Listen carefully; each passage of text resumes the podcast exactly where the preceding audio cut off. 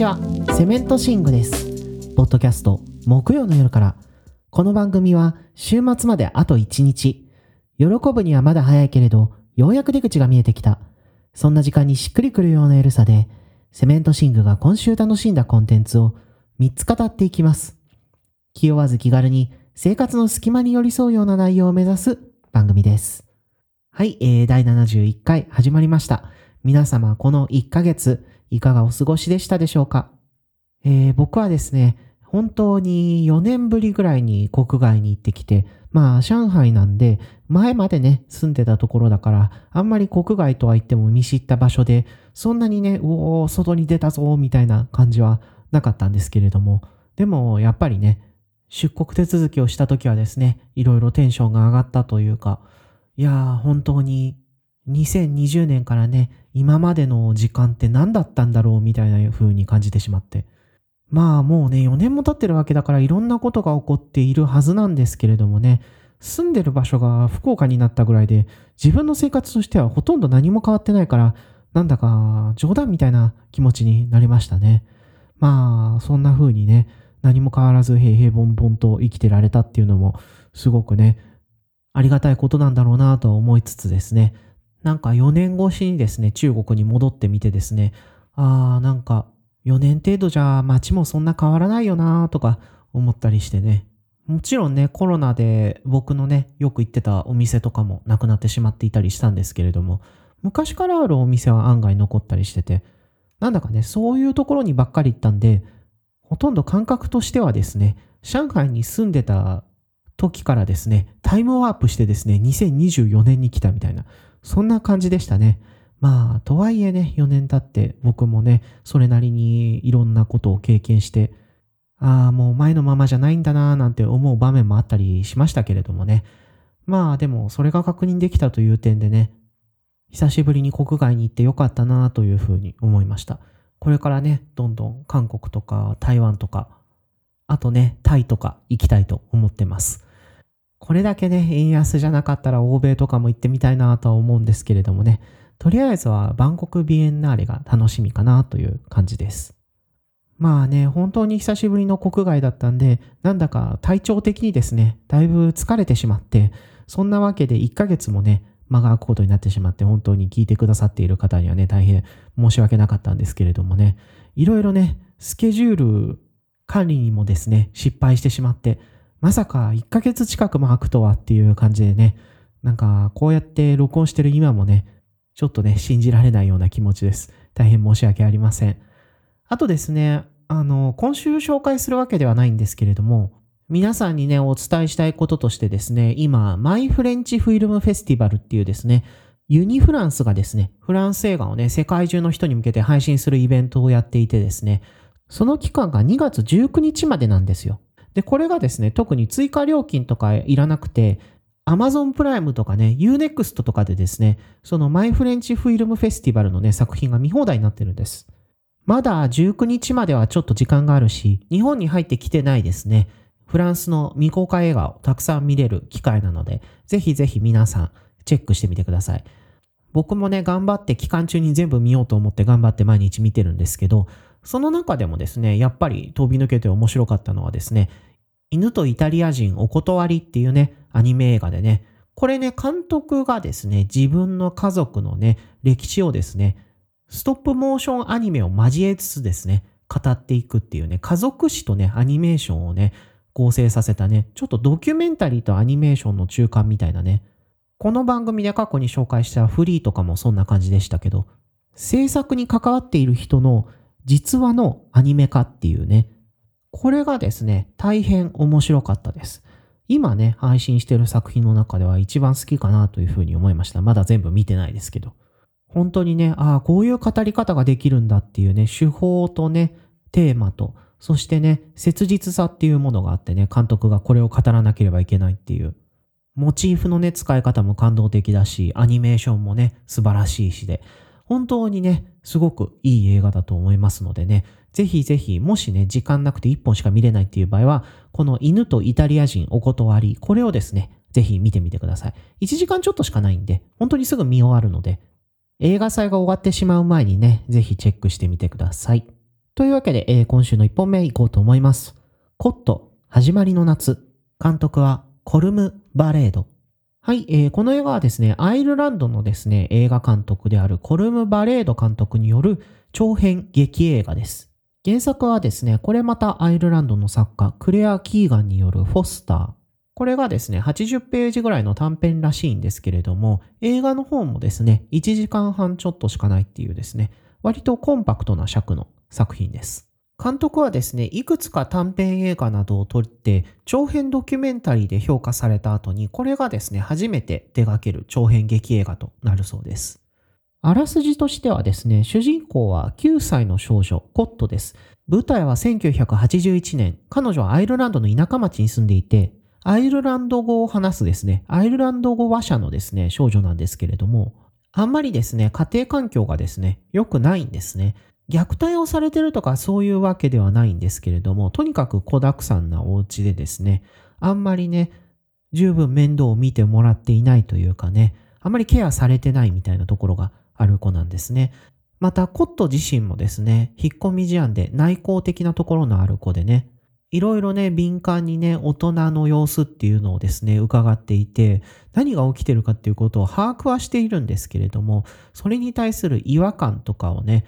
あえて口に出そうとするわけでもなくね、感情をギュッとね、自分の中に押しとどめるっていう、まあそういうね、内気な性格の子なんですね。そんなコットはですね、家でもね、学校でもなんとなく馴染めなくてね、疎外感を抱えているんですけれども、夏休みにね、妊娠中のお母さんがね、もう赤ちゃんも生まれるし手が回らないからっていうことでですね、親戚であるね、キンセラ夫婦のもとにですね、預けられてね、過ごすことになるんですね。キンセラ夫婦はですね、アイリンとショーンっていうね、二人なんですけれどもね、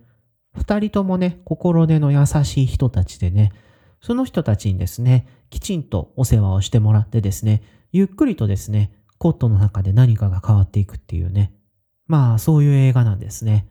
この映画ですね、現代がね、アイルランド語でですね、静かな女の子、寡黙な女の子っていうね、本当にね、まあそのまんまのタイトルなんですね。ただまあこれはですね、アイルランドを舞台にした静かなる男、ザ・クワイエットマンっていう映画があるのでね、ザ・クワイエットガールっていうタイトルになる、これはね、それと引っ掛けてるんだと思いますけど、まあそれにしてもね、まあなかなかシンプルなタイトルですよね。だからね、こう、コットの中で何かが変わって何かが始まっていくっていうことをね、言い表したね、この放題もなかなかいいんじゃないかななんて思いますけれどもね。まあね、でも本当にそういうタイトルでも示されている通りですね。コットはもう本当にね、寡黙な子っていう、その寡黙具合がですね、すごいリアルなんですよ。あーなんかこの年頃の子で周りのことが敏感にわかるけど、でもどうしたらいいのかわからないみたいな、そういうね、このね、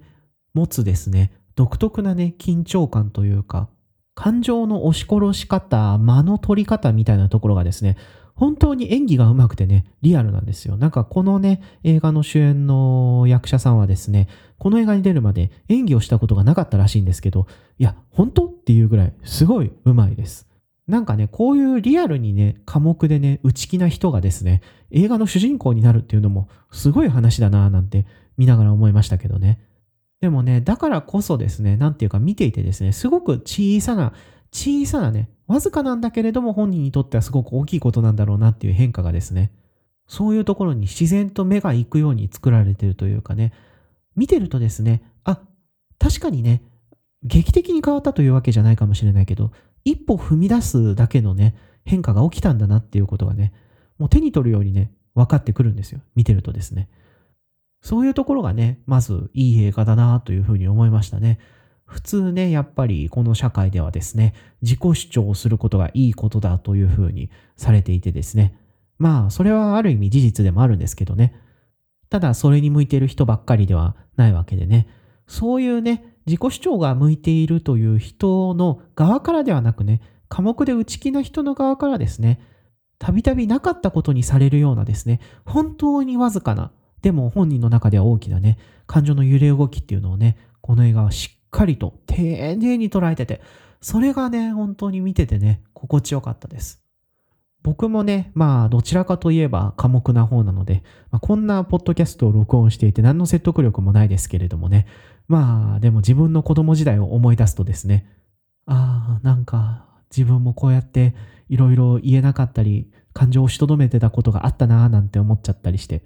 そういう感覚がですね、まざまざと蘇ってくるぐらいですね、普遍的なものをね、捕まえている映画だと思います。この映画ね、始まり方がね、すごくいいんですよね。なんかね、一面の草むらの中にですね、女の子が横たわってて、え、どういうことなの？この子、大丈夫なの？って思ってたらですね、すごくゆっくりね、むっくりと起き上がってですね、それでその女の子がですね、ゆっくりとゆっくりとね、その草原の中をかけていくっていうね、そのね、この小さなね、子供がね、ゆっくりと立ち上がり、そして歩くっていうことをですね、ものすごくね、一つ一つをね、絶対に見逃さまいとするね、繊細さで撮ってるんですよ。その時点でね、ああ、この監督は絶対にこう、小さい変化を見逃さないっていう、自分は世の中において不可視化されているものを撮るんだっていう、そういう気合で撮ってるんだなっていうことがね、本当に見ててよく伝わってくるというか、とにかくね、丁寧な子供映画、そういうことがね、まず言えるんじゃないかなというふうに思いますね。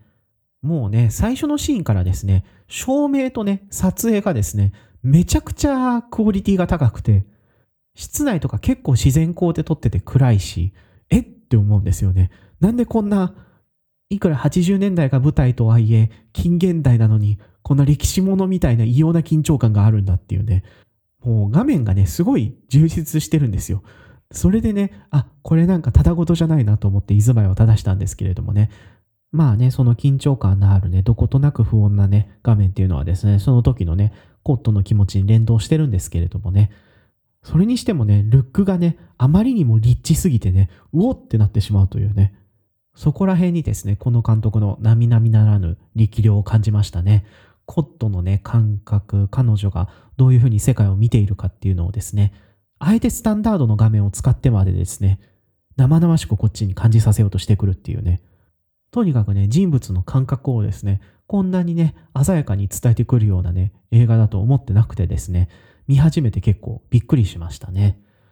そしてね、また一つね、驚かされたのはですね、この映画ですね、英語を喋るところもまああるっちゃあるんですけれども、その他はですね、もうほとんどアイルランド語なんですよ。これはですね、監督がアイルランド語をね、喋るアイルランド語話者で、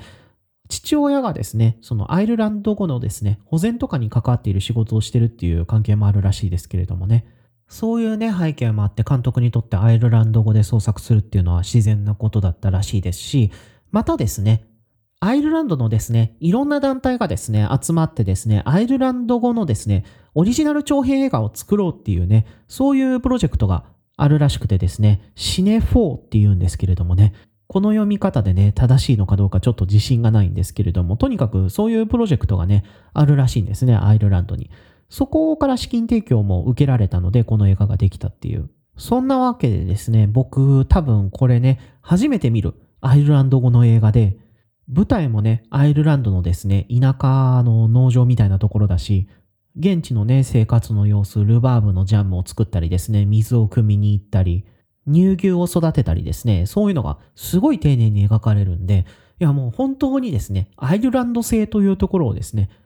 とっても大切にして作られた映画なんだなっていうふうに、まあ僕そんなにアイルランドに詳しいわけじゃないですけれども、そんなね、門外観から見てもですね、あ、この監督はとてもアイルランドで撮るということを大事にしてるんだなっていうことが感じられるね、仕上がりになってて、ただね、そういうローカル性をですね、すごくね、大切にしている一方でですね、この映画はですね、さっき話したようにですね、内気でね、ちょっと感情をしとどめてしまうような人ならですね、誰でも感じたことのあるようなね、感情を描くことにも成功していて、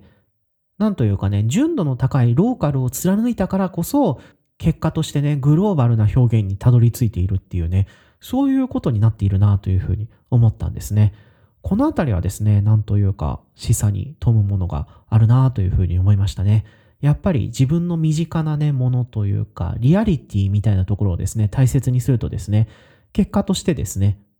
それがですね、人間のですね、普遍的な感情みたいなところを捕まえていたりしてね、すっごくローカルな話なのに、世界中の人を感動させることができるっていうね。まあね、いろんな国の映画をね、見ているとそういうことは強く感じるわけですが、この映画はですね、それをですね、改めて感じさせてくれたというか、再確認させてくれたというかね、それだけのね、力を持った作品だったなというふうに思います。このね、コット始まりの夏、最近ね、公開したばっかりなので、多分ね、今でもまだやっていると思いますので、ぜひぜひ見に行ってください。とっても繊細な作品なので、これは劇場で見た方がいいと思います。そんなに長い映画ではないんですけど、とにかくね、内容としては素晴らしいので、ぜひ皆さん見てみてください。はい。というわけで、今週の2本目行こうと思います。ファーゴシーズン5。クリエイターはノア・ホーリー。はい、えー、こちらはですね、アメリカの有料テレビチャンネル FX のですね、ドラマとなります。クリエイターであり、ほとんどの脚本を担当しているのが、ノア・ホーリーというですね、映画プロデューサーでもあり、テレビ番組のプロデューサーでもあり、そしてまた脚本家で、作曲家で、作家で、映画監督というね、まあ大変な才人なわけですけれども、彼はですね、最初は作家としてそのキャリアを始めているんですけれども、その後テレビも手掛けるようになりまして、ボーンズ、骨は語るっていうドラマなんかありましたけれどもね、あそこでも脚本を書いたりしてるんですね。そんなですね、彼が広く世に知られるようになったのがですね、このテレビシリーズ、ファーゴなんですけれども、もうね、ご存知の方も多くいらっしゃると思うんですけれども、このファーゴですね、同名の映画があるんですね、コーエン兄弟による。ただ、このね、テレビシリーズはですね、別に映画のドラマ化というわけではないんですね。むしろ内容としてはほとんど関係なくて。もうね、本当に別にオリジナルの映画の設定をそのまま使ってるとか、そういうこともほとんどないんです。じゃあなんでファーゴっていうタイトルにしてるのかっていうとですね、まあなんていうかですね、オリジナルの映画のですね、コンセプトを使っているようなところがあってですね、平凡な市民がですね、あるきっかけからとんでもない犯罪に巻き込まれるとかですね、あたかも実際にあった出来事を映画化しているかのように見せかけるとかですね、そういうところは、このドラマ版においても引き継がれてるんですね。毎回ドラマがね、始まるたびに、これは実話ですっていう風に出てくるし、まあ、実話じゃないんですけどね、実話ですっていうこと自体もですね、一種のギャグっていうかね、嘘なんですよね。そういう実力犯罪者っぽくやりますよっていうね、メタな宣言みたいな感じなんです。で、そういうですね、ファーゴのですね、お話ではなくてですね、精神性をリスペクトするという形でね、作られているのが、このドラマなんですけれどもね、このドラマ自体もですね、結構ユニークでですね、お話がですね、まず、シーズンをまたいで繋がっているわけではないんですね。世界観としては同じ世界で起きてることっていうことになってるらしいんですけど、しかしですね、登場人物も毎回違うし、起きる出来事とか犯罪とかも全部違うんで、まあ実質的にですね、毎シーズン毎シーズン、そのシーズンのみで完結する話をやるっていうアンソロジーみたいな感じになってるんですね。だから別にシーズン5を見るから第1シーズンから見ないととかそういうことは一切なくて、それぞれのね、シーズンの話は完全に独立してるんで、もうここから見ても何の問題もないと思います。本当にね、これ2014年からやってるドラマなんで、もう10年経ってるんですけど、でも10年の間に5シーズンしかやってないですからね。毎回ね、1から話を作っていくんで、多分制作にすごい時間がかかるんだろうなというふうに思いますけれどもね。なのでね、いい意味でも悪い意味でもあまりだれないっていうか、もう1シーズンで話が終わるんでね、サクッと見れる感じがあるんですよ。1はまあ大体1時間ぐらいですしね。個人的にはですね、やっぱね、第1シーズンが一番面白かったなと思います。もしね、まだファーゴっていうドラマを見たことがないっていう人はね、まず第1シーズンを見てほしいなというふうに思いますね。主人公がね、シャーロックとかで有名なマーティン・フリーマンで、出てくるね、謎の男がビリー・ボブ・ソーントンなんですけど、なんとなくね、映画版を連想させるようなね、雰囲気とかね、人物設定とかを使いつつですね、え、そんな方向に話が向かっていくのっていうね、全くね、違う話をですね、展開させてくれます。なんていうかですね、オリジナルのね、映画版のね、世界観とか雰囲気をね、使ったですね、二次創作みたいな感じなんですよ。それがね、このシーズン1ではめちゃくちゃうまくいっていたという。で、シーズン2もですね、なかなか面白いです。シーズン3とね、4はですね、結構なんか方向性を変えてきてですね、どっちもですね、別につまんないというわけでは全然なくて、面白いキャラがたくさん出てくるんですけど、しかしですね、1と2があまりにもよくできすぎているので、なんかですね、比べた時にやや見劣りするみたいな感じだったんですね。それでですね、去年の終わり頃にですね、満を持してですね、シーズン5が放送されたんですけれどもね、これがですね、なんというかね、3と4で結構方向転換したから、オリジナルのね、形式に戻ってきた、ちょっと実録ものっぽい雰囲気で、またやってきた、みたいなね、そんな感じで、ちょっと原点回帰したみたいなところがあってですね、久しぶりにこのドラマのね、面白さがギュッと詰まったシーズンになってたというふうにね、そう思います。あらすじとしてはですね、ミネソタ州に住むですね、ドロシーというですね、平凡な主婦が主人公です。彼女はですね、ウェインというですね、優しい夫がいて、娘にも恵まれてですね、まあもう絵に描いたようなですね、郊外の幸せな生活をしているんですけれども、ある時ですね、ちょっとトラブルがあってですね、そのね、指紋をですね、警察のデータベースに登録されることになるんですね。アメリカの警察ではね、逮捕されるとその指紋とかね、情報を一旦登録するっていうことがあるんでね、まあそんな大したねことではなかったんでね、ドロシーは家に帰るんですけれどもね、しかしですね、その後ですね、ドロシーの家にですね、謎の男が2人やってきてですね、それがですね、大変な事件につながっていくんですね。このね、ドラマですね、すごくね、いいなと思ったのはですね、相変わらずのね、ファーゴらしいですね、本当にあった話かのようなですね、全く予想できない展開。それがね、このシーズンでは本当にいい形で全開になってるっていうか、やっぱりね、本当に起きた犯罪って、え、なんでそんな人がそんなタイミングで出てきて、こんなことが起こるの？みたいなことが結構あるじゃないですか。往々にしてね、実話の奇妙さというものはですね、フィクションの想像力を凌駕するもので、で、そういう質感をですね、完全フィクションであるにもかかわらずですね、このドラマはうまく再現してるんですね。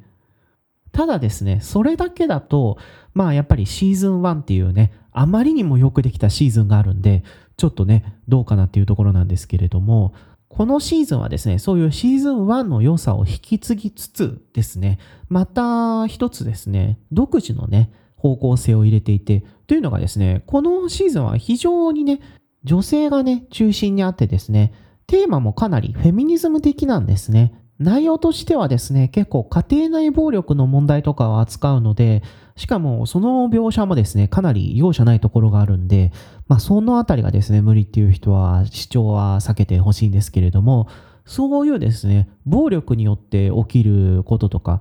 サバイバーはですね、どういうふうにですね、暴力の影響を抱えながら生きていくのかとかですね、そのあたりが非常に真摯に描かれていてですね、また、このシーズンを通してですね、非常にいろんな立場の女性が出てくることでですね、女性がね、直面する様々な問題をですね、かなり多角的に描くことに成功していてですね、最終的にですね、出てくる彼女たちの尊厳が深く印象に残るっていうですね、そういう非常にフェミニズム的なね、問題意識をですね、しっかりと展開させてですね、このドラマのフォーマットの中に落とし込んだっていう、なかなか面白い試みだなというふうに思いましたね。まあね、このドラマですね、展開が重要なところなんで何も語れない、何を語ってもネタバレになってしまうところがあるんですけれどもね、舞台がね、2019年なんで、その頃のですね、アメリカの政治的なね、緊張とかもうまく取り込んでてですね、さらにね、出てくるキャラ、出てくるキャラ、とんでもないやつばっかりでですね、特にもう、詳しくは言いませんけどね、ジェニファー・ジェイソン・リーとね、ジョン・ハムは、いや、とんでもなかったですね。もう、めちゃくちゃなね、キャラがたくさん出てくるんですけど、出てくるね、役者の人がみんな演技がめちゃくちゃうまいんで、なんか納得させられてしまうっていうね、そういうところがありましたね。あとですね、このドラマですね、リアリズムで進行するんですけど、毎シーズンね、1回1要素ぐらいですね、ちょっととんでもない超自然的なことがね、起こったりするんですね。それがどういう風に出るのかをね、意識してみると面白いかもしれません。絶対ね、予想できない角度からね、来ると思うのでね。あとね、やっぱり面白いなと思ったのがですね、このドラマですね、過去に向き合う、過去の負債をどう返すかっていうことがですね、もちろん家庭内暴力の記憶も含めですね、いろいろとテーマとしてね、深掘りされていくんですけれどもね、その深掘りがですね、最終的にどういうところにたどり着くかっていうのがですね、こんな語り方ありなんだっていうようなですね、大胆なことをやっていてですね、もう最終話を見終わった後にですね、え、すごいなっていうふうに思ってしまいましたね。とにかくね、見てる人のね、予想をガンガンにね、裏切ってくる、脚本力がめちゃくちゃ高いなと思うドラマでね、シーズン5がね、3、4がですね、1、2と比べるとちょっと見劣りする感じだったんで、これで終わりかなと思ってたら、まさかのすごい持ち直してきたんで、いや、嬉しかったですね、本当に。シーズン5のね、特に1話はね、素晴らしかったです。去年見たドラマのね、1話目としては一番よくできてたんじゃないかなっていうぐらい、すごいギューって内容が詰まっててね。で、そこからどんどん裏切られて、ああ、久しぶりに面白いドラマ見たなっていう気になりましたね。ノア・ホーリーはですね、ファーゴはこれで終わりかもみたいなことを言ってるらしいんですけど、後でね、結局このドラマ作るの楽しいしみたいなこと言っててですね、はっきりしてくれよっていう感じなんですけどね。まあ、面白いのにはね、間違いないので、ぜひぜひ皆さん見てみてください。アマプラでね、シーズン5の話全部見れるようになってるので、それでね、面白かったらぜひシーズン1から見てみてください。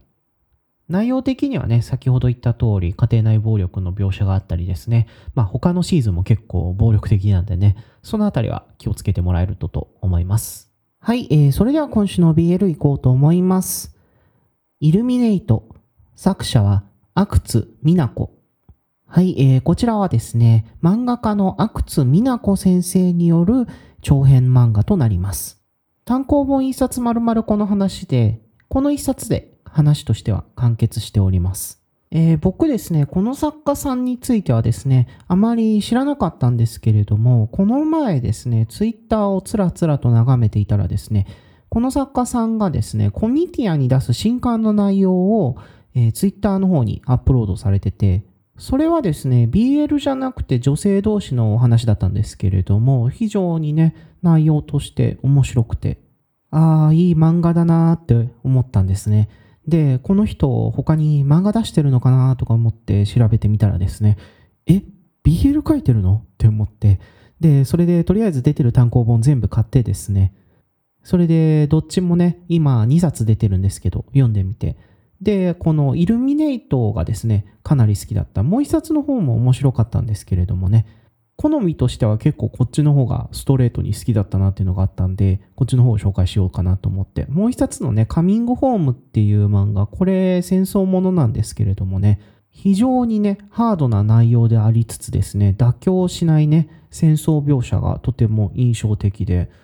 BL のね、戦争ものっていうと結構いろいろありますけれどもね、その中でもね、リアル度とね、ドラマチック度ではね、結構随一なんじゃないかなっていうふうに思ったというか、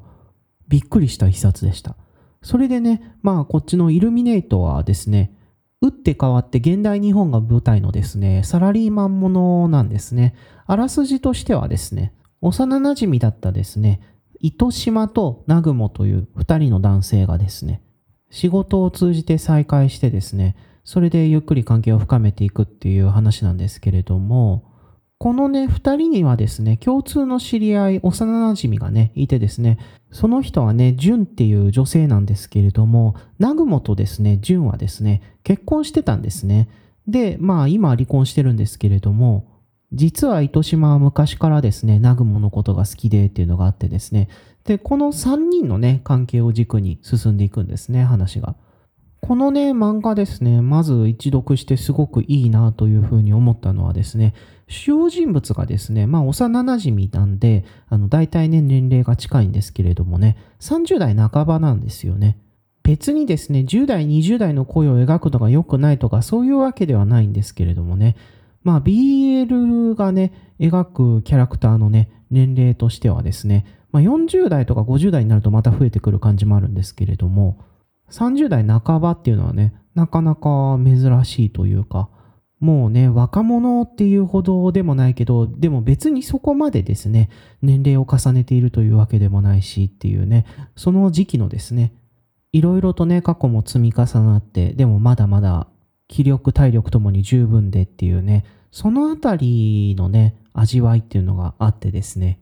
普段ね、読んでいるね、BL で描かれるですね、結構若いね、男の子たちの恋と比べるとですね、いろんなね、戸惑いとかね、結局うまくいかなかったことみたいなところもですね、かなり丁寧に描かれていて、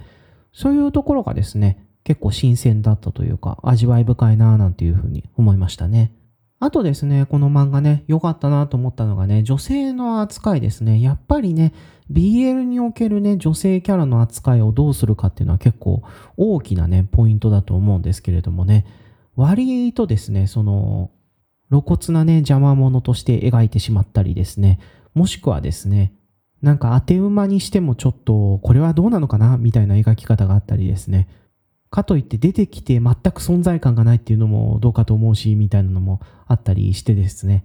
もちろんね、男性同士の恋愛が中心になっているジャンルだから、そこまでね、女性キャラを前面に出すのも難しいというのはあると思うんですけれどもね。しかし、ないがしろにするのもどうかと思うしっていうところでね、なかなかベストなバランスっていうのがですね、難しい。ジャンルにおける描き方として結構幅があるなっていうふうに常々読んでいると感じるんですよね。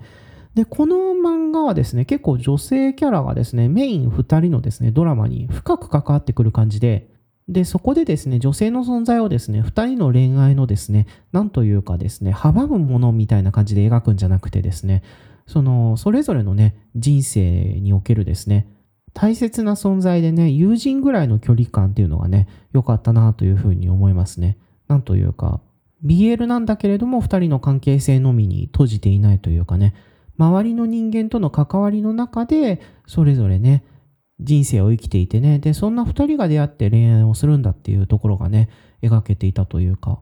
その一環としてですね、女性キャラとの関係をね、描いてるっていうところがあってね、これはなかなかいいバランスなんじゃないかなというふうに読んでいて思いましたね。ドラマがさらに奥行きを増しているというかね。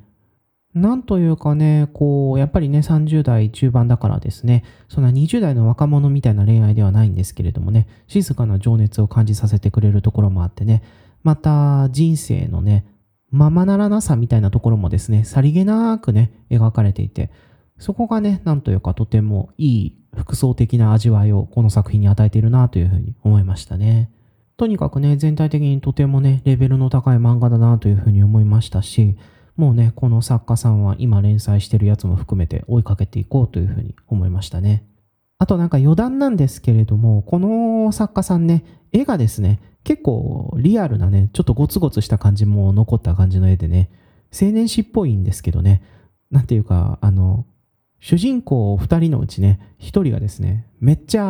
マッチョで、結構スーツとかパツパツな感じで、うおって思ったんですけど、まあ読んでいくと慣れるんですけど、このね、量感というか、がっつり肉体の存在感がある感じっていうのはね、なかなかユニークな画風だなというふうに思うと同時にですね、僕は、がたいのいい男性は好きなので、むしろね、読んでて楽しかったなというふうには思いましたね。まあ、完全に個人的な話なんで余談なんですけど。そういうのでね、本当に絵が好みっていうのもあってね、話も面白いし、絵も好みだし、今後買っていこうというふうに思った。そんな一冊でしたね。というわけで、阿久津美奈子先生イルミネイトおすすめさせていただきました。はい、えー、第71回聞いてくださってありがとうございました。お便りコーナーなんですけれどもね、この直近の10回ぐらいでですね、あの残念ながらお便りをいただくことがですね、なかったので、もう10回にね、1回ぐらいでいいかなというふうに思ったんですね。なので次ね、お便りコーナーを設置するのは80回ということにしようと思います。というわけで、もしよければ、このポッドキャストの感想をですね、ハッシュタグ木曜の夜からでつぶやいていただけると嬉しいです。よろしくお願いいたします。それでは皆さん、あと1日頑張ってください。セメントシンクでした。